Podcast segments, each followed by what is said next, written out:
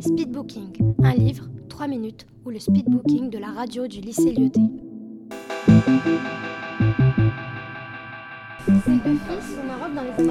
Et son père se retient. Alors que d'habitude, il regarde les films. C'était sur la Seconde Guerre mondiale. Mais euh, ça se passe pendant la, juste après la Seconde Guerre mondiale. Et pendant. Alors moi, il y a vraiment trois points Et euh, un jour, Bah, Donc, euh,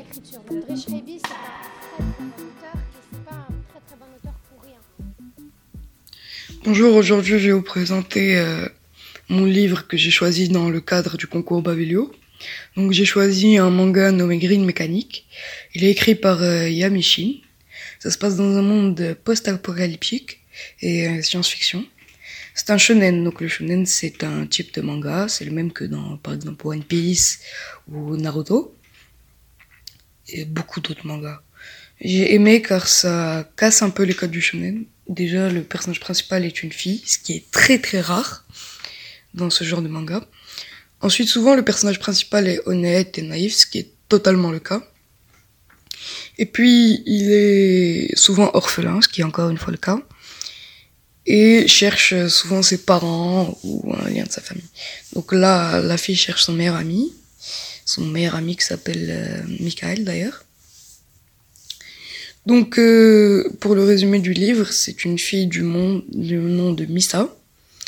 Elle vit dans un monde euh, des races qui sont des espèces de monstres humanoïdes. Elle trouve dès la première page un robot morphing du nom de, de Reborn.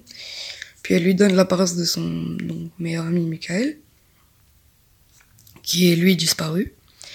Elle fait la rencontre d'un groupe de guerriers lors de, sa lors de son premier combat contre un Eraz.